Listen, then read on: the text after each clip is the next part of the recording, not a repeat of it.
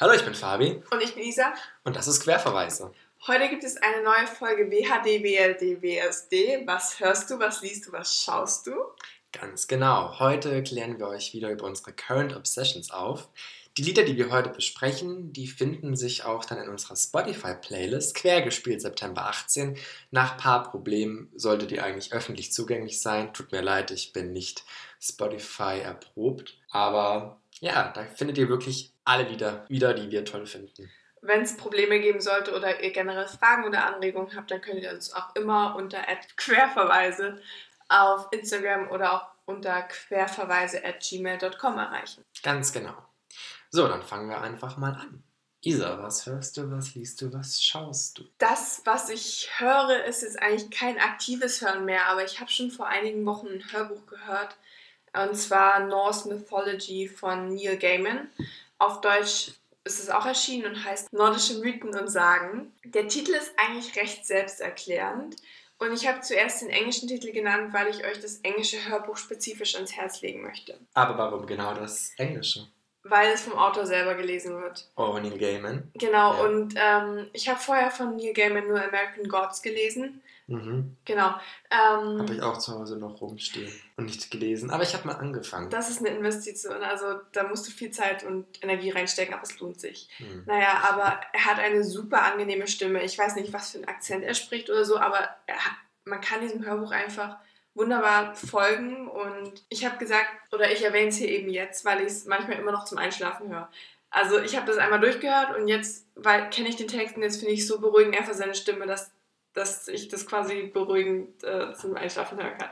Das, ist, das ist schön, das sowas mag ich. Also das, ist braucht kein man. Manko an der, Sto an der Geschichte, sondern eher ein Plus seiner Stimme, weil das wirklich herrlich ist. Also da gibt es keine Stellen, wo man irgendwie zusammenzuckt oder, oder total äh, vom Weg abkommt oder so. Genau. Ja, der Inhalt ist relativ selbsterklärend. Neil Gaiman hat sich seinen charakteristischen Schreibstil genommen und seinen äh, sehr einzigartigen Humor und eben diese Mythen recherchiert und dann auf seine Art und Weise neu erzählt. Also manchmal mit mehr und manchmal mit ein bisschen weniger Freiheit erklärt er alles in seiner Einführung. Ähm, aber es hat einfach geschafft, mir dieses Thema so ein bisschen nahe zu bringen. Weil ich bin jemand, ich habe nichts mit Marvel-Filmen am Hut. Ich habe zwar Thor geguckt, ähm, aber immer so, so ein bisschen viele Fragezeichen im Kopf gehabt. Ja, ja, Thor, das ist so die. Das nervt mich ein bisschen bei diesen ganzen Comics. Die vermischen so die ganzen äh, Mythen, auch äh, bei Wonder Woman, die machen ja auch die ganze äh, griechische Mythologie noch rein. Und dann Marvel hat dann die nordische Mythologie. Und dann sitzt man da und denkt so, hä, es passt für mich gar nicht so richtig. Irgendwie ist es so, das mutet für mich sich immer sehr merkwürdig an, muss ich auch ehrlich sagen. Kann ich verstehen, ja. Ich war hauptsächlich immer so ein bisschen verwirrt einfach. Ähm, ja, weil ich generell, also ich bin generell bei Superheldenfilmen verwirrt. Das tut mir leid, ich, kann, ich konnte Wonder Woman und Black Panther wunder, wunderbar folgen, aber danach hat es aufgehört. Ich Ähm, mag Guardians of the Galaxy sehr. okay. Aber das liegt auch daran, weil das sind so ganz abgefuckte Mhm.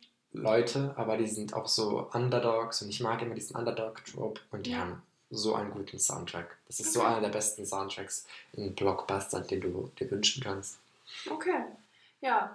Also wenn ihr zum Beispiel einfach mal wissen wolltet, wie Thor denn zu seinem Hammer gekommen ist oder was denn passiert, wenn Ragnarok auf uns alle zukommt oder ähm, Das ist der Weltuntergang. Ne? genau, das ist der nordische Weltuntergang, was da passiert und wie das endet und so weiter und so fort, dann kann ich euch das wirklich einfach nur empfehlen. Das ist, ähm, man kann da fast schon spielerisch einfach mehr lernen und es ist nicht, überhaupt nicht trocken, sondern wirklich humoristisch erzählt und ähm, wie so kleine Anekdoten, die sich sehr lohnen. Was ist deine Lieblings Lieblingsanekdote da?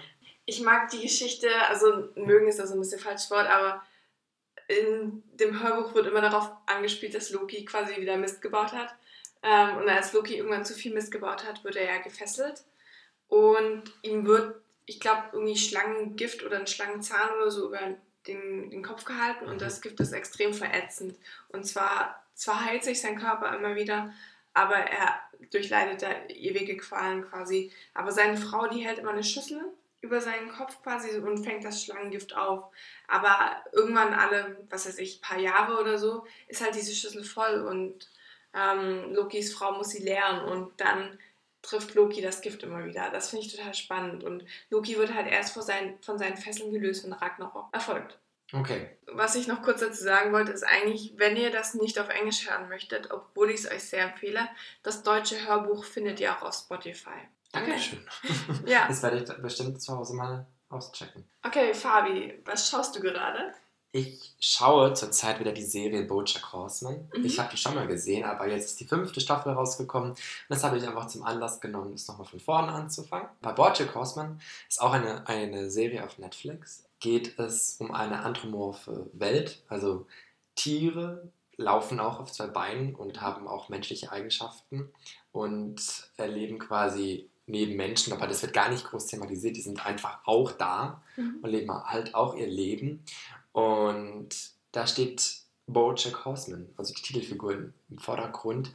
Und der war back in the 90s, was he a really, really famous, was he in a very famous TV show.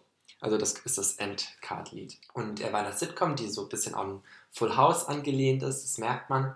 Und jetzt 20 Jahre später ist er ein drogenabhängiger, alkoholabhängiger, depressiver Star, der einfach den man nicht mal will. Also er ist also keiner möchte mit äh, ihn äh, casten oder in einem Film haben. Und langsam wird auch das Geld knapp und dann beschließt er eine Biografie über sich zu schreiben zu lassen von der Ghostwriterin Diane. Und da beginnt die ganze Handlung. Und im Prinzip zeigt die ganze Geschichte so die Medien- und Kulturwelt in den USA und gerade in Hollywood wieder, wie diese ganze Systematik funktioniert, wie sexistisch das Ganze ist, wie, also wie da Sachen aufgebrüht werden und nochmal neu im Detail behandelt werden. Also diese ganze krasse Medienwelt wird dargestellt und sehr lustig dargestellt, sehr ironisch mit einem Augenzwinkern. Mhm. Und wir haben gleichzeitig sehr wunderbare, warmherzige Charaktere, die man alle ins Herz schließt. Bojack ist zwar eine sehr fragwürdige Figur, aber er ist ein klassischer Anti-Held, mit dem man Mitleid hat, obwohl er seinen Mitmenschen sehr wehtut. Wir haben Diane, das ist so ziemlich die weibliche Hauptfigur, die seine Ghostwriterin, das ist, würde ich sagen, so eine typische Third-Wave-Feministin, aber die auch wahnsinnig tiefgründig ist und mit der die beiden bilden so ein Band, aber sie ist in einer Beziehung mit Mr. Peanut Butter. Das ist ein gelber Labrador, der ein typischer Hund ist. Es gibt die Katze Princess Carolyn und das ist so Bojacks Agentin. Und wir haben Todd, ähm, ist Bojacks äh, Mitbewohner, ist ein äh, sehr junger Typ, der einfach durch den Tag hineinlebt und einfach so unglaublich warmherzig und süß ist. Und das sind so wunderbare Charaktere, die gemeinsam Abenteuer erleben und die sich durch diese Welt durchnavigieren müssen. Und du sitzt einfach da und hast viel Spaß dabei und es geht auch wahnsinnig ans Herz. Mhm. Und die Staffel wird immer intensiver und sie hat einen sehr guten Soundtrack, den ich euch auch empfehlen könnte. Es gibt in der vierten Staffel ein Lied, das heißt I Will Always Think of You und das ist so schön. Und ja, es ist wirklich eine Serie, die ans Herz geht, die witzig ist, die sich sehr stark mit Depressionen auseinandersetzt. Also es ist eine unglaublich detailgetreue Darstellung von Depressionen.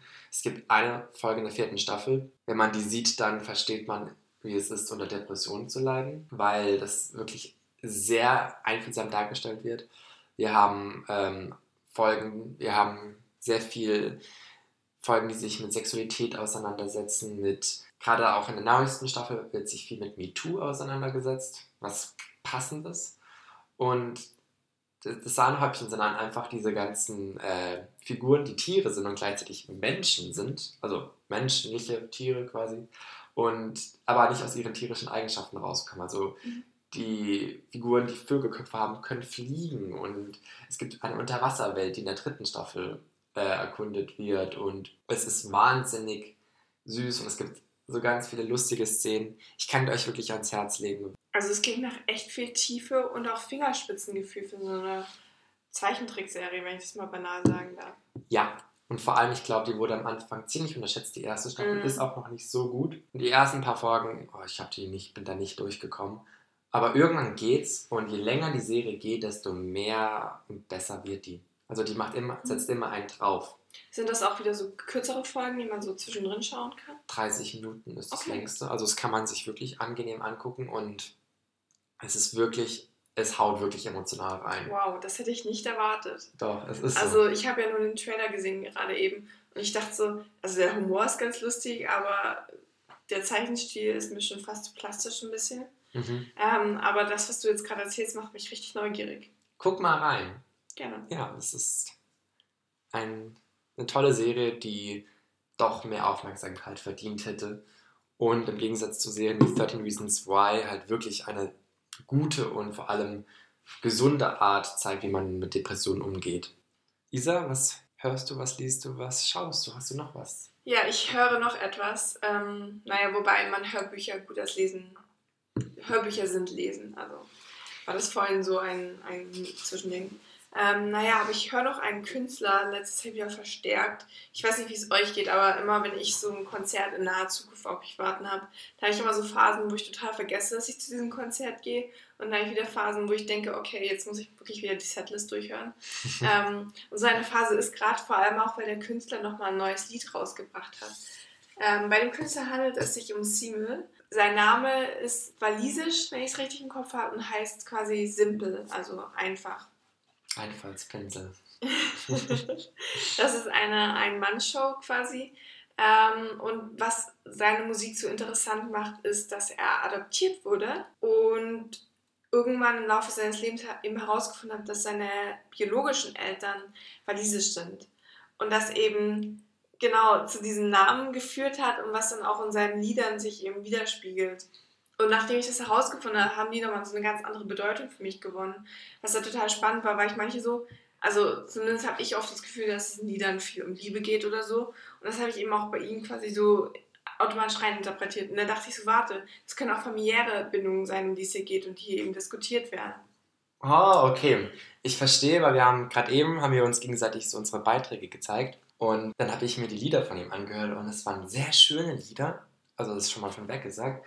Und ich war so, okay, Liebeslieder, aber krass, das ist, aber das ist so, das gefällt mir, weißt du, wenn du mit einem Blick auf etwas gehst, mit einem ganz anderen Winkel, dann interpretierst du das auch dementsprechend. Genau, das ist es. Es hat meine ganze Perspektive auf ihn irgendwie verändert und ähm, ich bin jetzt noch gespannter, ihn dann tatsächlich live zu sehen.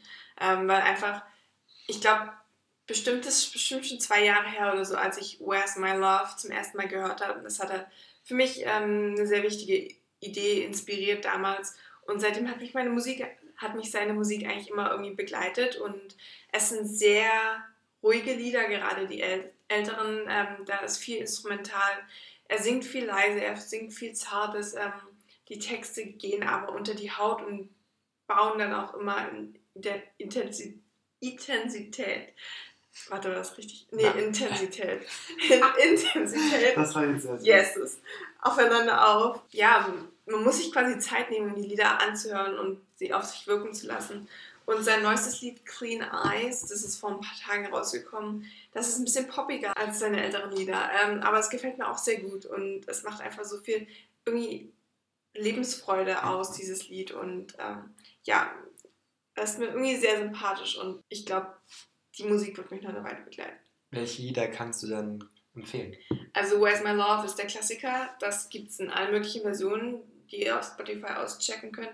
Einmal die ganz normal mit Stimme, dann gibt es Instrumental, dann gibt es eine, ähm, ich glaube sogar Französisch, dann gibt es eine Instrumental mit Violine im Hintergrund. Es ist, es ist so krass inszeniert worden, dieses Lied, und man kann sich da irgendwie nicht satt dran hören. Also ähm, jede neue Version bringt nochmal was ganz anderes zu sich. Ähm, auch generell, es hört sich auch live wundervoll an, zumindest wenn man YouTube glauben kann. Ähm, mein sonstiger Favorit ist neben Clean Eyes, das ich halt gerade aktuell oft höre, ähm, The War. Mhm. Das ist super lang, dieses Lied, fünf Minuten, sonst was. Und es hat eben dieses, es steigert sich immer weiter in Intensität und es baut aufeinander auf und es ist echt grandios. Und man fühlt sich da, als würde man in so einer richtigen Epik gefangen sein, habe ich immer den Eindruck. Also ich fühle mich da irgendwie so ein bisschen immer total, als wäre ich in der mythischen Welt gelandet und da so voll drin jetzt. Ich habe vorhin ähm, bei dir gesehen, wie du auf Spotify Mr. Sandman von ihm gehört hast. Das finde ich auch sehr stark. Das ist auch sehr schön, ja. Aber ich glaube, es gibt kein Lied von ihm, das ich nicht mag. Ghost ist zum Beispiel auch super schön.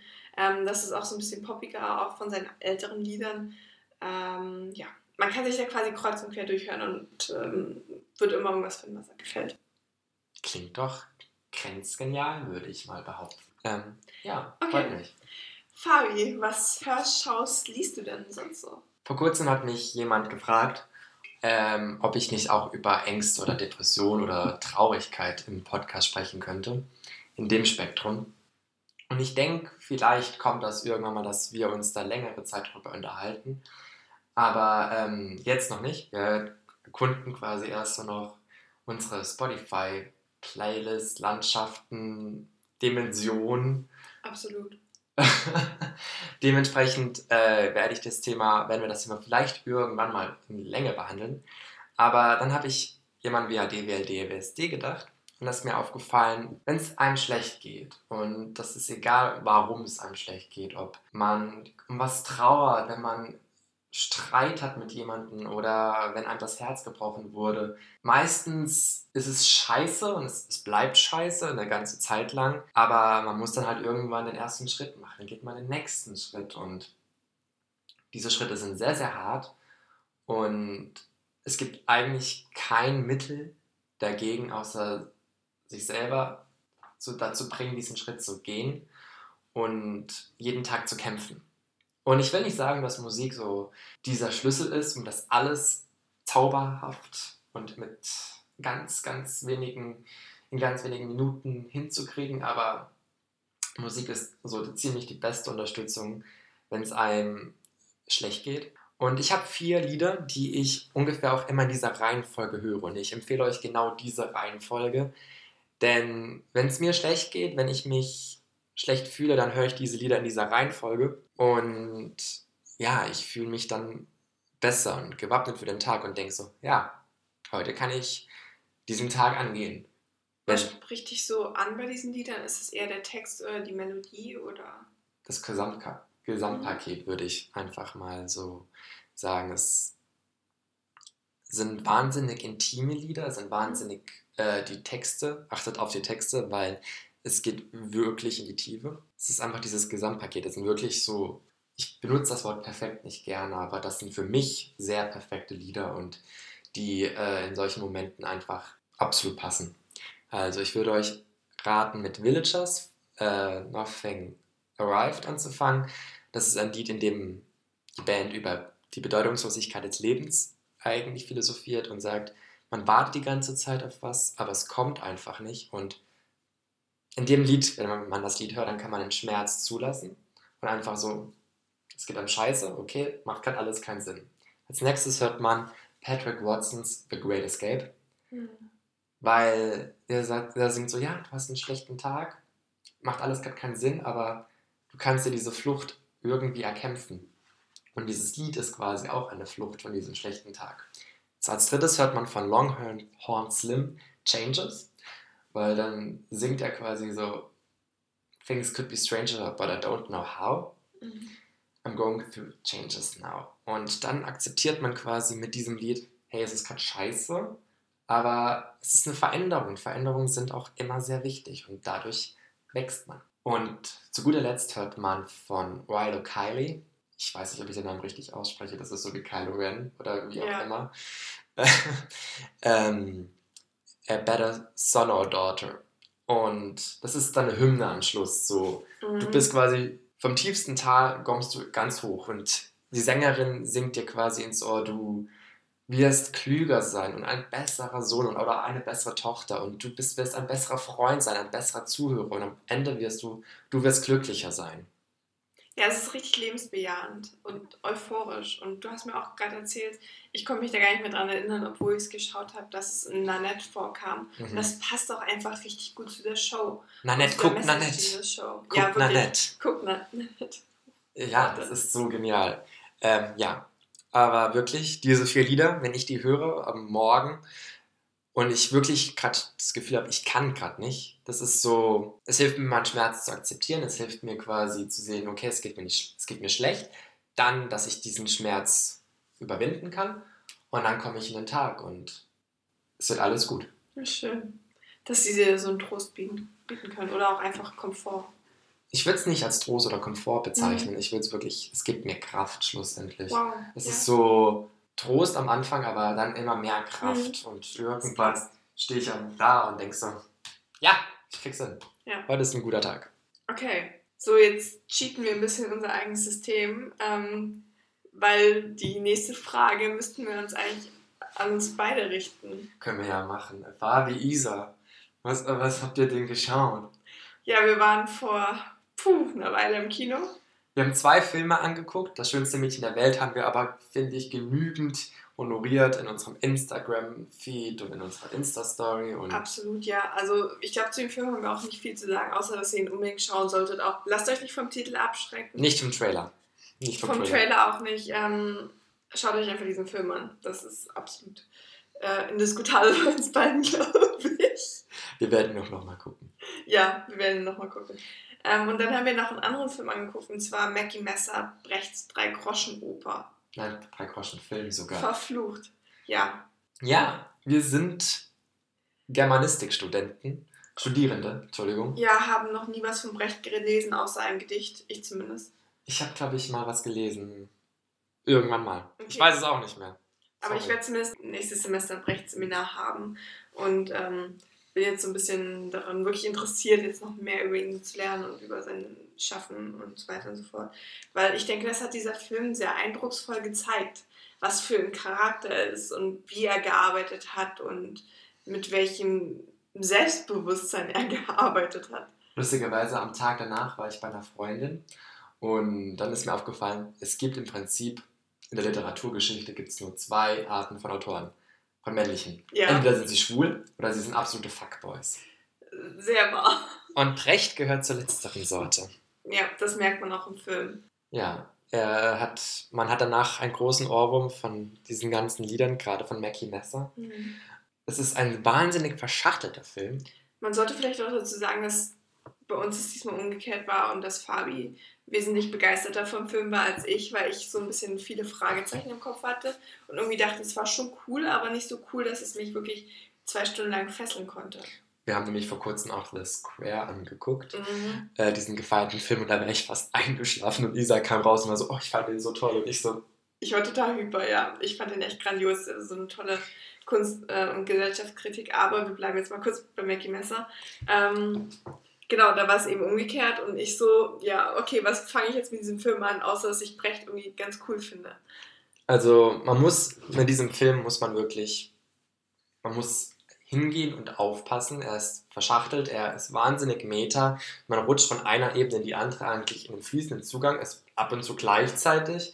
Ähm, und in dem Film an sich geht es darum, wie Brecht ähm, in den 20 Ende der 20er Jahre, Anfang der 30er Jahre in Deutschland die Erstaufführung von der Drei-Groschen-Oper inszeniert und danach geht es um die Filmrechte und danach sollte es die Verfilmung kommen. Aber er streitet sich mit den Produzenten und sie können sich nicht einigen, was in einem Prozess mündet bezüglich der Filmrechte. Wir wollen nicht spoilern, wir wollen nicht die Geschichte spoilern. Ihr könnt das googeln, was bei diesem Prozess passiert, oder ihr guckt einfach den Film. Ähm, ähm, ja, und gleichzeitig zeigt der Film quasi die Drei-Groschen-Oper oder die, den Drei-Groschen-Film, wie genau. sich Brecht ihn immer vorgestellt hat. Und gleichzeitig bekommen wir deutsche Geschichte geliefert. Ja, stimmt. Ähm, das ist ein guter, gutes Stichwort, wie Brecht ihn sich vorgestellt hat. Es wird tatsächlich auch Brechts eigene Kommentare werden verwendet und eben in Dialog gepackt. Und das ist auch wirklich einer meiner großen Kritikpunkte am Film. Ich hätte mir gerne gewünscht, dass es zumindest in der Wortwahl freier wäre, weil es sehr abgehackt gewirkt hat und immer als würde halt ähm, Lars Eidinger, der eben Brecht spielt und es grandios macht, abgesehen davon, halt immer diesen wirklich total fixierten Text runterrattern und würde gar nicht auf die anderen Schauspielerinnen eingehen. Und das finde ich halt ein bisschen schade und ich hätte mir da ein bisschen mehr Freiheit gewünscht. Ja, also das sind wirklich ausschließlich Zitate, in denen Lars Eidinger da spricht. Es ist echt krass. Und das ist halt auch schwierig, dann dem zu folgen. Man sitzt so da und es ist alles so einem Rutsch, aber die Worte an sich können sich gar nicht entfalten. Bei Zitaten ist es ja eigentlich so, die stehen für sich selbst. Ja. Und aus dem Kontext gerissen wirken sie komisch. Und das war, wirkte halt dann zum Teil fremd, genau. äh, befremdlich. Aber mir hat er sehr gut gefallen. Isa eigentlich auch, so wie ich das Ja, so ein Zwischendrin. Ich schwanke so ein bisschen. Ich kann es nicht genau beschreiben. Wie gesagt, ich habe mich, hab mich nicht super gut unterhalten gefühlt. Ich war echt, ich saß oft da und dachte mir so, wie lange geht's denn noch? Weil es ähm, irgendwie. Sehr lange auch. Durch die ganzen Ebenen zieht sich und streckt sich alles auseinander und vielleicht hätte man da ein bisschen mehr komprimieren müssen. Obwohl es natürlich spannend ist, so gerade so Augenzwinkern wirklich an Brechts Techniken, die er entwickelt hat, wenn eben die vierte Wand gebrochen wird und so weiter und so fort. Das ist schon cool zu sehen und ähm, ja. Der ist auch wahnsinnig berührend, gerade. Ähm, das Ende. Ja, und mhm. es weist einfach so viele Parallelen zu unseren Erlebnissen oder Ereignissen in ja. heutigen Deutschland auf, dass ist dann nochmal so wirklich ein Schlag in die Magengrube, mit dem man dann das Kino auch verlässt. Das stimmt. Ja, das Ende ist wirklich gut pointiert gewesen, fand ich. Ähm wir möchten eigentlich nicht zu viel vorwegnehmen. Guckt ihn euch genau. selber an, bildet genau. euch eure eigene Meinung. Ich weiß nicht, ob. Ich glaube, ihr müsst ein bisschen in die Thematik interessiert sein, um euch das anzugucken. Ja, auf jeden Fall. Ähm, sonst werdet ihr da wirklich am besten liest ihr nochmal die Brecht-Biografie durch. Das haben wir dann am Tag danach gemacht, weil wir vieles auch nicht verstanden haben. Ja, genau, aber das, ich glaube, ich glaub, es wird auch im Film gesagt, dass die Drei-Groschen-Oper an sich nicht verstanden werden soll oder, und oder kann. Ja. Und ich denke, das hat man auch auf diesen Film übertragen, aber es war eben, ich finde sowas immer schwierig, weil bei The Square hat es für mich funktioniert, für Fabi gar nicht. Und hier wiederum war es für mich so vage, dass ich nichts damit anfangen konnte. Und es gibt so vage Dinge, die mich beeindrucken und vage Dinge, die mich hängen lassen. Das war für mich Letzteres. Also ich glaube, The Square und Mackie Messer kann man so in die Kategorie Film stecken. Da muss man an dem Tag zugänglich sein. Stimmt. Und wenn du ein bisschen so bist, hm, ich bin heute nicht so gut drauf oder heute bin ich nicht so in der Stimmung für irgendwas, intellektuell wirklich forderndes und das sind beide Filme. Absolut. Man muss in beiden wirklich präsent sein. Dann resultiert das halt entweder in totaler Euphorie oder in totaler Ablehnung und das haben wir jetzt beide jeweils beim jeweils anderen Film erlebt. Das stimmt, obwohl man zusammenfassend sagen muss, dass Deutschland gerade ein paar ganz gute Filme raushaut. Ja, ich bin selber überrascht. Und wir Deutschen können gute Filme, also wie dem auch sei. Ich glaube, das war schon von uns für heute. Auf jeden Fall. Wir haben wieder sehr viele Verweise euch gegeben. Also wir sind tatsächlich auch, äh, Spoiler, äh, wir sind gerade in der Entwicklung eines Jingles. ja, habt ihr vielleicht Ideen? Das wäre auch schön. Oder kann jemand von euch gut singen? Ansonsten singe ich diesen Jingle. Wir können den auch einfach super schief einspielen und wird zu unserem Markenzeichen. Möchte denn jemand singen? Ansonsten singe ich das und ich mache das gerne, aber so, Freunde, gestaltet man eine Abfuhr.